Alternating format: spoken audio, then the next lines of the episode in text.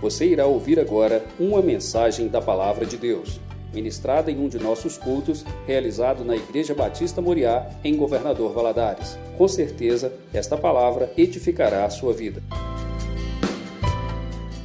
Quero que a gente abra a nossa Bíblia lá no livro de Juízes. Juízes capítulo 7.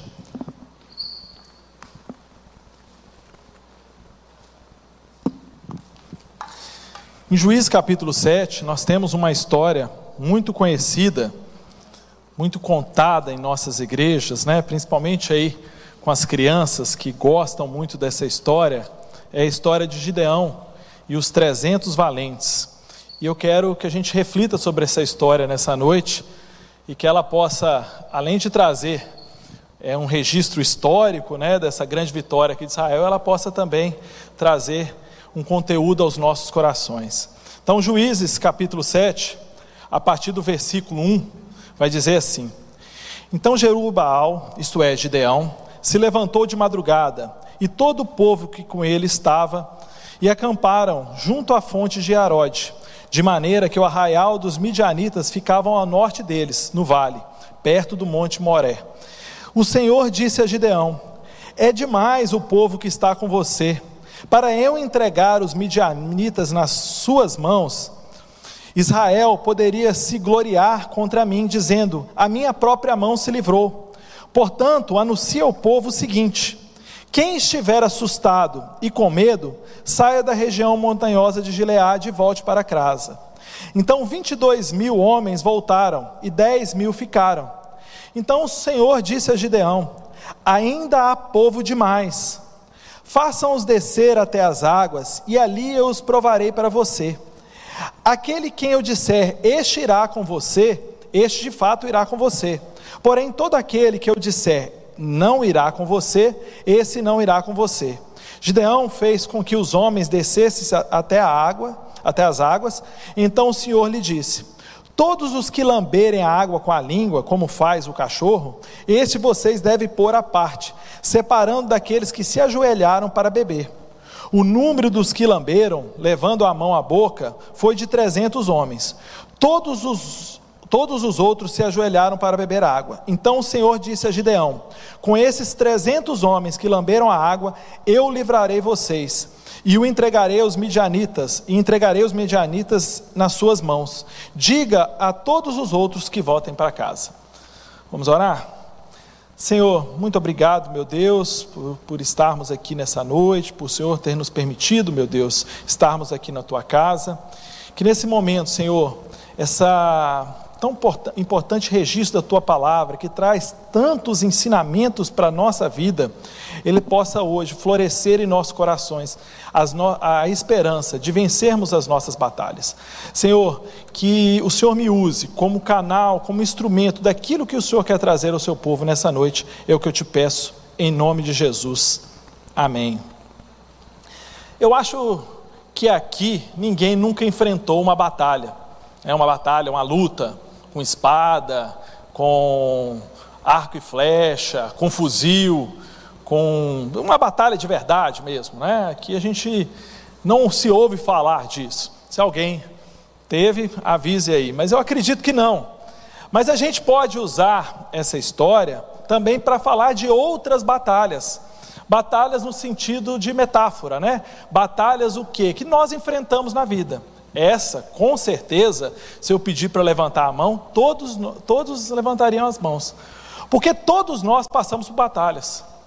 Todos nós passamos por dificuldades, por momentos de luta, e, e, muitas vezes nós enfrentamos, até várias vezes, até batalhas longas, até dificuldades muito grandes. Então, é nesse sentido que eu quero trazer essa história de Gideão. A história de Gideão, a vitória que ele teve ali sobre os midianitas, é, é uma, uma, uma esperança, é uma história que a gente pode trazer muitos princípios para aqueles que estão vivendo no momento de batalha. É, a vida é cheia de batalhas. Então, nessa noite, o que eu quero trazer para vocês é como vencer as batalhas na dependência do Senhor. Como vencer batalhas na dependência do Senhor. Nós lendo o texto, e se voltarmos aqui um pouco atrás, no capítulo 6, nós vamos entender por que Gideão venceu a batalha na dependência do Senhor. No próprio texto que nós lemos, nós podemos ver isso claramente. O Senhor deixa isso claro, que ele queria que ele iria levar Gideão junto com o povo para lutar contra os midianitas, mas ele queria demonstrar que quem estava à frente daquela batalha, quem venceria essa batalha, seria ele mesmo. Deus estava levando eles para uma batalha, mas quem definiria o resultado era o Senhor. E quem definiu o resultado é o Senhor. Tanto é que era uma batalha, os midianitas, vendo um pouco mais atrás, a gente vai ver que eles eram no número de 120 mil homens. Enquanto os, os israelitas, quando juntaram ali, formaram um grupo de 32. Já era uma luta desigual, já era praticamente quatro para cada um israelense, israelita. Então, isso já era uma luta desigual, mas o Senhor fala: não, mas eu não quero que seja dessa forma. Gideão, você vai chegar no, no arraial e vai perguntar: todos os que tiverem com medo podem ir embora. Todos que tiverem sentindo medo dessa batalha podem ir embora. E quando Gideão fala isso, 22 daqueles 32 homens decidem ir embora. Estavam com medo, apavorados. A batalha já era difícil. 32 mil contra 120 mil era difícil. Como Gideão deu essa abertura, eles falaram: ah, melhor a gente ir embora, que esse povo, nós vamos morrer aqui. A batalha é difícil. E ficam somente 10 homens, 10 mil homens. E aí Deus fala: não, ainda tem muito homem aí, tem muita gente. E aí Deus diz a Gideão que ele iria escolher quem iria com Gideão e quem não. O texto, às vezes, né, nós podemos ler e entender até que era um método aleatório, mas o Senhor deixa claro que ele, ele vai falar aqui no versículo 4, que ele ia dizer: quem eu disser, este irá com você. Então a escolha era de Deus. Deus, ele encontrou o método de escolha, mas ele escolheu, e ele escolhe 300 homens para ir lutar com Gideão. E se a gente continuar lendo, nós vamos ver que esses 300 homens vão vencer os 120 mil eh, midianitas de uma forma extraordinária, uma forma milagrosa, porque é isso que o Senhor queria mostrar. O Senhor queria mostrar que quando nós dependemos dEle, quando nós colocamos a nossa dependência nele, nós podemos ser um só, mas nós venceremos a nossa batalha. E nesse texto, a gente pode aprender princípios de como podemos vencer e como podemos lutar essa batalha. Eu quero tratar nessa noite alguns princípios. O primeiro dele é o seguinte: mais importante que vencer é como eu luto as minhas batalhas. Mais importante que eu vencer é como eu luto as minhas batalhas. O Senhor poderia ter determinado aquela vitória, mesmo sem os israelitas irem ali. Deus poderia ter definido essa vitória só com uma ordem. Mas ele queria que houvesse um processo, por quê? Porque ele queria ensinar para eles como eu devo depender do Senhor. Deus queria revelar o propósito que tinha essa batalha. Deus queria que eles vencessem os midianitas? Sim. Mas Deus, mais importante do que nós vencermos as nossas lutas, é como nós vamos vencer as nossas lutas.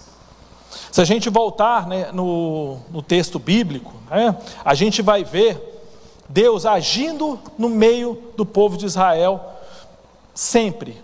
E esse povo, ele enxergava que era Deus que tinha levado eles até ali, né? eles saem do Egito de forma milagrosa, passam ali 40 anos no deserto, Deus sustentando, eles vão conquistar aquela terra prometida com Josué, e eles vão ver as maravilhas de Deus no, seu, no, no meio deles, mas esse mesmo povo que viu todas essas maravilhas, logo na sequência, ele era um povo que caía.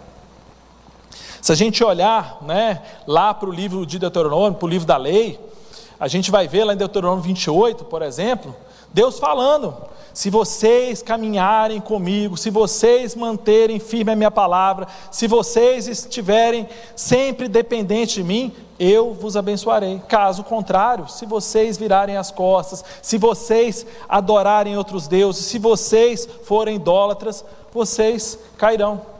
E a gente vê, principalmente aqui no período de juízes, a gente vê esse povo conquistando grandes vitórias quando eles vão e buscam o Senhor. E logo na sequência, a Bíblia vai nos dizer que eles se tornam idólatras, eles vão adorar os deuses que eles mesmos foram incumbidos por Deus para expulsar aquele povo idólatra que, que vivia naquela região. Os israelitas não poderiam expulsar aqueles homens e, e, e transformarem, se ficarem da mesma forma, idólatras da mesma forma daquele povo. E Deus vai dizer isso para eles: que se vocês mantiverem fiel a mim, com certeza eu estarei com vocês. Esse era o propósito. O propósito não era somente uma vitória, um propósito era um ensinamento. A vitória, ela traz ensinamento. Isso cabe nas nossas vidas? Sim. Deus, às vezes, nós passamos por dificuldades, nós passamos por batalha, nós vencemos lutas para, às vezes, aprendermos com a luta. Eu poderia, tem várias experiências na minha vida que às vezes eu pedi a Deus tantas coisas e o processo que me levou a isso, depois eu, eu a, o, a vitória, ela se tornou somente um detalhe, porque o processo foi muito mais importante. Quantas vezes nós pedimos a Deus uma bênção e no caminho nós entendemos que o que nós estamos ganhando de estarmos na presença do Senhor, o que nós ganhamos nesse período, que aquilo ali se tornou tão é, sem importância. Deus preocupa com o processo, o propósito dele não é somente a nossa vitória, mas nos ensinarmos durante as batalhas. O propósito de Deus com aqueles homens era vencer a batalha? Era vencer a guerra? Sim, mas era principalmente que eles entendessem a necessidade de confiar no Senhor. Guerras, lutas, momentos difíceis são os melhores momentos para aprendermos sermos melhores. Nesses momentos é que nós aprendemos sermos pessoas melhores. É nesse momento que nós aprendemos depender mais do Senhor. É nos momentos de luta, de batalha, que nós aprendemos mais ter fé em Deus. No final entendemos que a vitória é apenas um detalhe. Que já nós somos mais do que vencedores por termos passado pelo processo. Então, meu irmão, se você tem passado por uma luta, se você tem passado por uma dificuldade, se você está vivendo uma batalha na sua vida, é uma batalha financeira, uma batalha dentro do seu casamento, uma batalha com seus filhos, uma batalha com seus pais, uma batalha na sua vida profissional, uma batalha na sua vida financeira, pense no que Deus está te ensinando durante o processo. Ore, porque mesmo não do Senhor, ele tem grandes ensinamentos para a nossa vida. Segundo princípio que Gideão entendeu, e nós precisamos entender na nossa vida: confie no Senhor acima de qualquer coisa, Ele sabe o que faz. Gideão poderia ter discutido com o Senhor, falado: Senhor, o método aqui não é aceitável, o método aqui não faz sentido. Mas ele decidiu confiar, ele confiou que o Senhor tinha o melhor caminho para eles. E nós aprendemos, nós precisamos aprender a confiar nos processos. Nós precisamos confiar no agir de Deus. Deus, é, para quem é pai, vai entender muito isso. Deus às vezes age para nos proteger. Nós, como os pais, às vezes tomamos atitudes com nossos filhos para os proteger, para proteger eles. Meu filho, eu não quero que você vá em tal lugar. Talvez ele não vai entender, ele vai ficar até chateado, ele queria estar ali. Mas ele, ele vai entender um dia que aquele princípio era uma proteção. Às vezes o não do Senhor é uma forma de nos proteger. E aí nós precisamos o que? Confiar. Confiar que o sim e que o não do Senhor é o melhor para a nossa vida.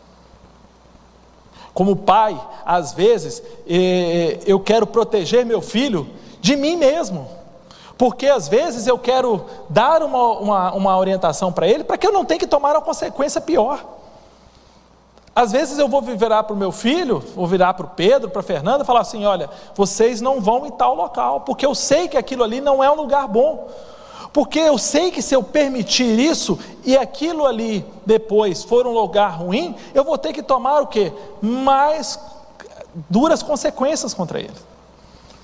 Então, às vezes, a minha proteção de não deixar eles fazerem determinadas coisas é uma proteção para que eles, de, de mim, para mim mesmo, para que eu não tenha que depois ser mais duro.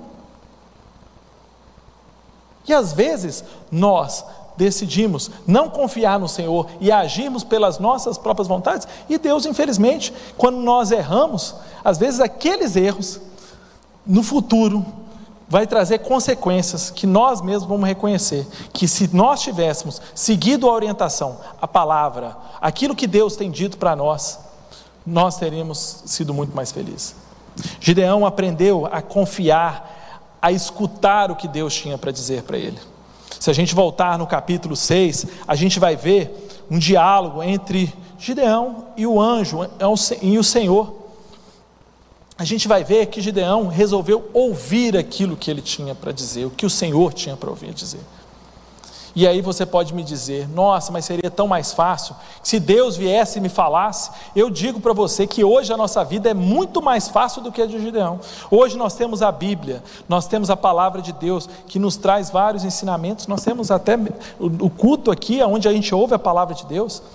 Hoje nós ouvimos muito mais a Deus do que na época de Gideão. Não tinha um, um, um, livro escrito, tinha poucos escritos para que eles pudessem ouvir, a tradição era oral. Nós temos que aprender a ouvir ao Senhor.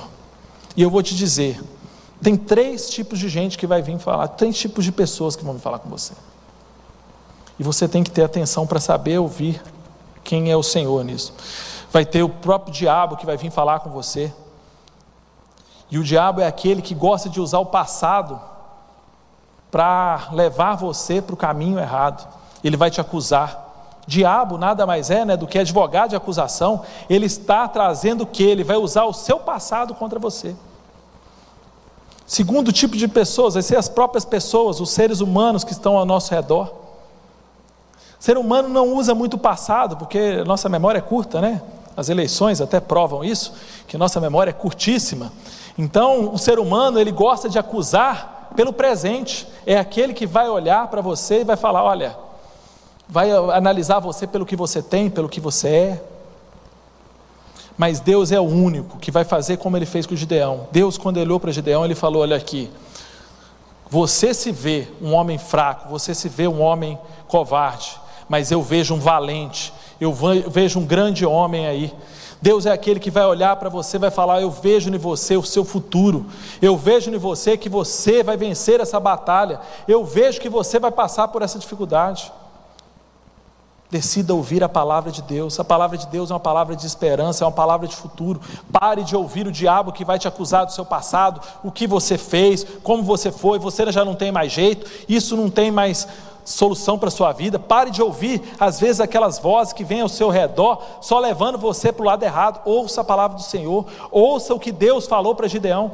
Eu vejo em você, você se vê um covarde, você se vê um homem pequeno, você se vê alguém inferior, mas eu vejo um homem valente que vai vai na frente do meu exército vencer os midianitas. É isso que Deus quer para a sua vida. Confie naquilo que Deus tem para falar para você. Terceiro, Deus conhece você e coloca pessoas juntos com você para te ajudar. Deus é o melhor gestor de recurso humano. Ele conhece você plenamente, ele que te fez. Ele que te fez. Ele te conhece. Quando lá no capítulo 6, Deus vai falar com Gideão, ele responde para Deus, lá no capítulo 6, versículo 15, ele vai falar assim: ó, Respondeu Gideão: Ah, meu senhor, como livrarei Israel? Eis que a minha família é a mais pobre de Manassés e eu sou o menor da casa de meu pai. Esse era como Gideão se via. Mas Deus via ali um grande homem, Deus conhecia Gideão, Deus reconhecia na, na, é, um homem que iria lutar aquelas batalhas e queria vencer aquelas batalhas. Deus te conhece, Deus olha para você e fala: aqui tem um grande homem.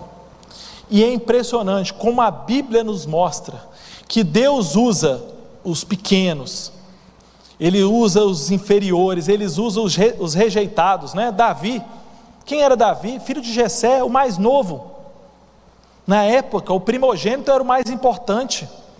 O mais novo, principalmente Davi, que era o sexto ou sétimo filho, ninguém lembrava do, do, do sexto ou sétimo filho, lembrava mal, mal do segundo para quando, se o primogênito morresse, tinha o segundo, quanto mais o último. E Deus fala assim: esse será o futuro rei de Israel.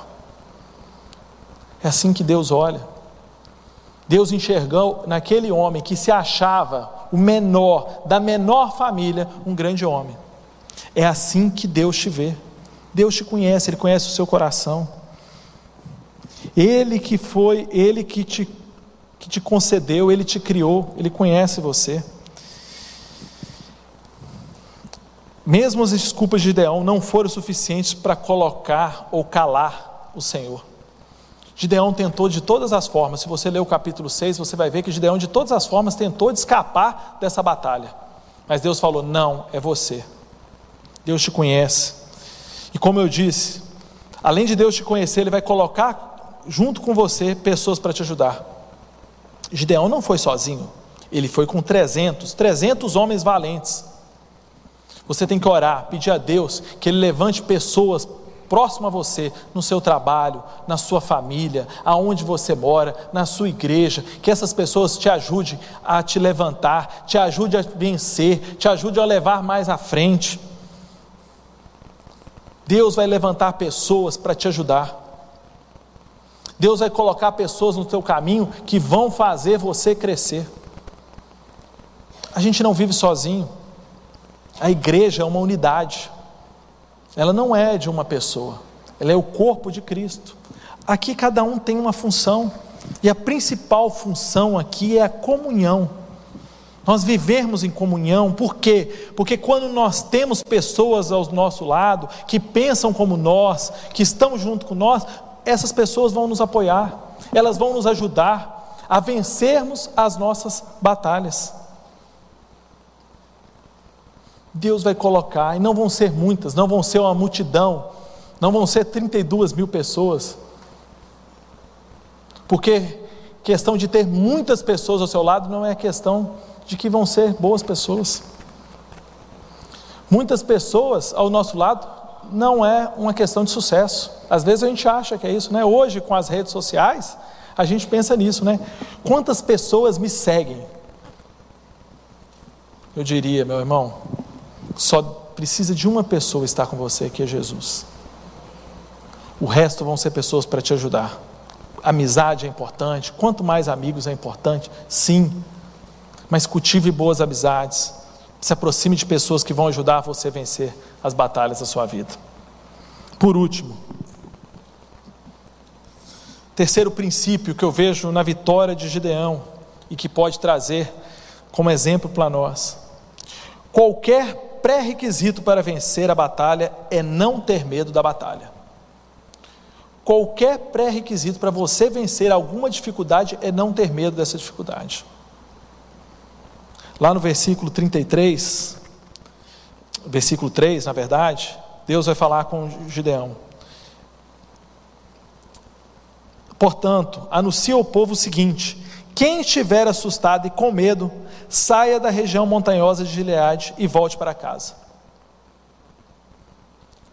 Se você estiver com medo, meu irmão, você não vai sair do lugar.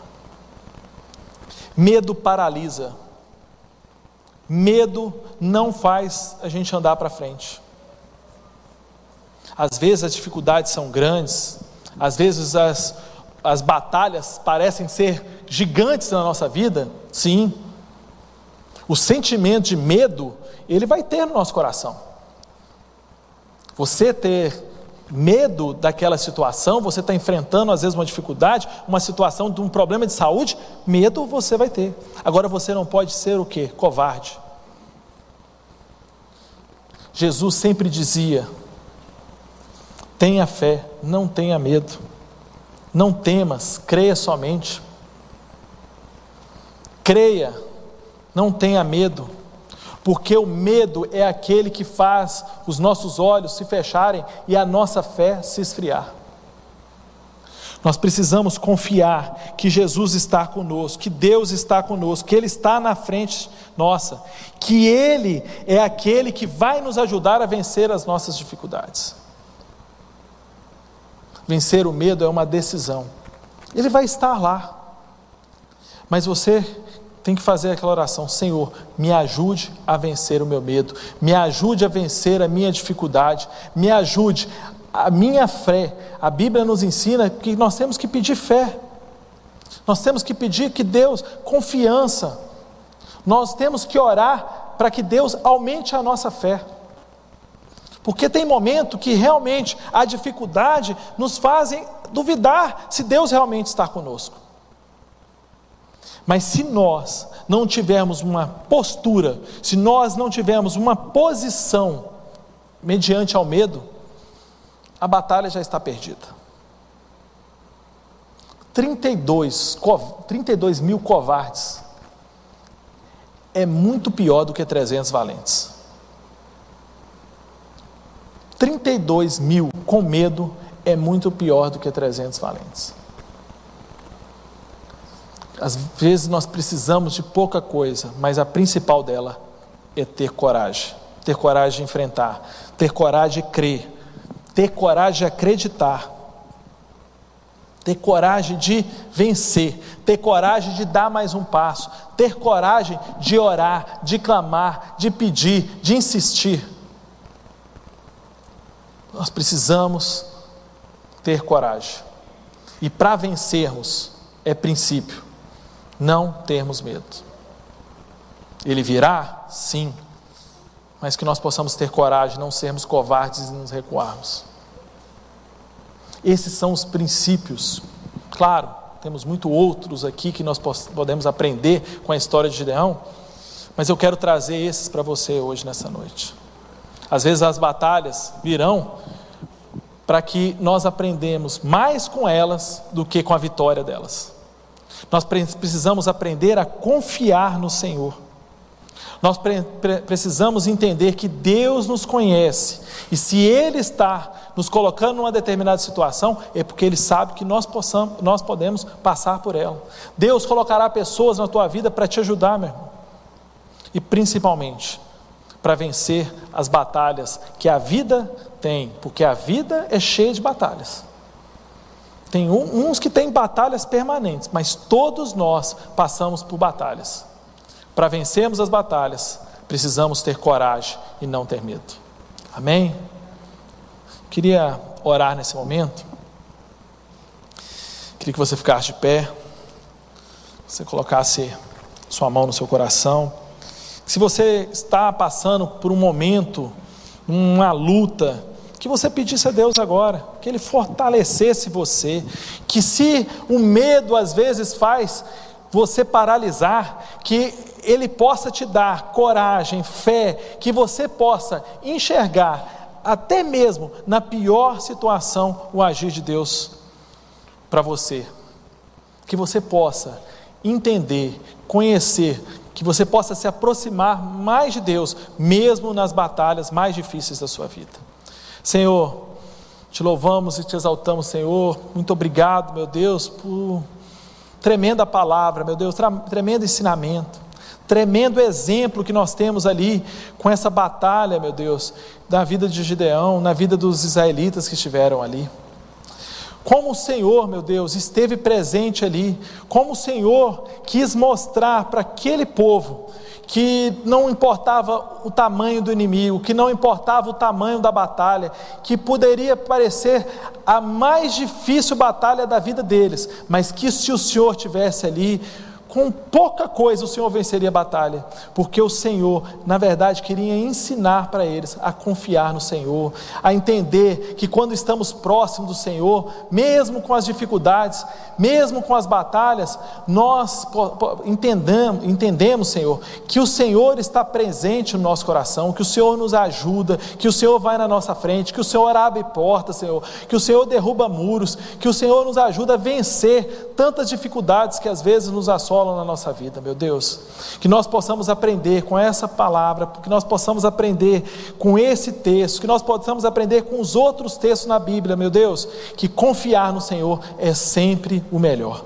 Nos ensina, meu Deus, a cada dia ter fé, a ter aquela fé inabalável, meu Deus, a ter aquela fé que move montanhas, meu Deus, para que a gente possa a caminhar, caminhar sobre qualquer dificuldade. Nos ajude, nos abençoe, abençoe a minha vida de cada irmão aqui presente, em nome de Jesus. Amém.